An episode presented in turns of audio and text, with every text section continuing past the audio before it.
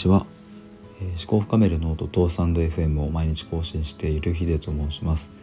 えー、今日は、えー、会社を辞めてそろそろ1年が経ちますというテーマで話していきたいと思います。えっ、とちょうど昨年のですね8月31日をもって、え当時勤めていた、会社を退職しました。でまあ厳密に言えばですね8月の5日に、えー、最終出勤日を迎えてでそこからは有給休暇で、えー、待つまでの、うんと、消化だったので、えーとまあ、実質8月の5日がまあ最後の出社ではあったんですけども、えーとまあ、要はこの8月をもって僕は社会人サラリーマン生活を、えー、終えたということです。で僕はですね、えっと、2019年の4月に、えっと、リクルートの中でも派遣領域などを扱っている、え会社に入社しましてで新卒で入ったんですけどもそこから、えー、約1年と5ヶ月ぐらいですね。で2020年の8月に、えー、会社を辞めました。あなので、えーと社会人生活2年目ですね。でサラリーマンの道をえーと、自分で辞めるという選択をしてでまあ今は、えーとまあ、フリーランスと、まあ、かっこよく言えばそうなるんですけどもそういう道で、えーと、頑張っています。で、えーとまあ、改めて今思うことを率直にこう、えー、と話したいなと思うんですけども、えー、とまずはですね大きく分けて2つあってえっ、ー、と,、えー、と1つは時間の経過の速さで1つはえーと、自分の選択の、えー、をしてよかったということですね。で1つ目のその時間の経過の速さについてなんですけども明らかにですね、えっと、大学時代とか高校時代とかよりもやっぱ1年間のスピードって速く感じるようになりました。まあ、これはですねあの大人になればなるほどというか、うんと皆さん感じるような部分だと思うんですけどもとやっぱり子供とかって、えーと、目新しいものが毎日転がっていて、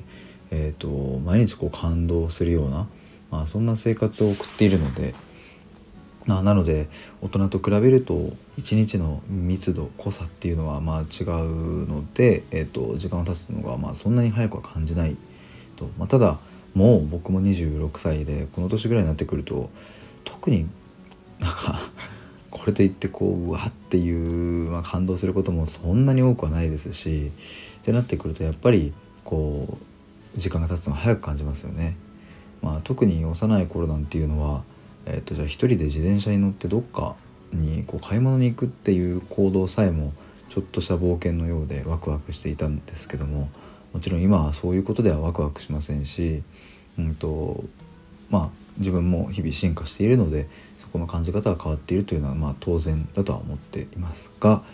うんやっぱりこの時間の経過の速さっていうのはうんまあある種ちょっと怖いなというふうに感じる部分でもあるなと。もう気づいたら多分30歳になってて。で気づいたらもう多分結婚とかももしかしたらうまくいってればしてるかもしれないですし。なんかそういうふうに思うとやっぱりいかにこう自分のやりたいこととか、うん、挑戦したいことを、えーとどんどんやっていくかっていうのがまあ大事だなっていうのがすごく痛感してます。で、えー、と2つ目なんですけども、まあ、自分の選択この選択をしてよかったという点なんですがやっぱりですねこの、まあ、1年前に、えーとまあ、かなり悩んで、えーとまあ、厳密に言えばですね5月6月ぐらいから去年の悩み出してで、まあ、8月に辞めるという選択をしたんですけどもえー、確か当時の僕のマネージャーに伝えたのは6月の1週目ぐらいだったと思います。でその時はですね僕ももう本当にもうやめますっていうことを伝えたので意思は固まっていたんですけどもまあやっぱりじゃあ本当にそれでいいのかどうかなんていうのはやめてみてからじゃないと分かんないし、うんと、続けた方が良かったかもしれないなんていうのは、えーと、データは取れないので、えーとやっぱりその自分の選択に自信を持って前に進むしかないという状況でした。まあ、ただ結論から言えば僕はこの選択をしてよかったなというふうに思ってます。まあ、1つ目のその時間の経過の速さにも関連するんですけども、うん、やっぱりじゃあこの1年間サラリーマンとしてやってきたとしたら、まあ、もちろん安定的な収入があり、えー、とそこに成長があって、えー、ともっと同僚や先輩とも仲良くなってという、えー、いいこともたくさんあったと思いますが、まあ、一方でじゃあ自分の人生を生きるという観点からすればとやっぱり一歩出遅れていたのかなというふうに思います。最近ですね、えっと、僕が大学時代から仲良くしている、えっとまあ、男女1人ずついるんですけども、えっとまあ、彼ら彼女ら2人も2人とも会社をこう辞めて自分の人生をこう歩んでいるという中でもし僕がまだサラリーマンを続けていたらそういう2人を見てやっ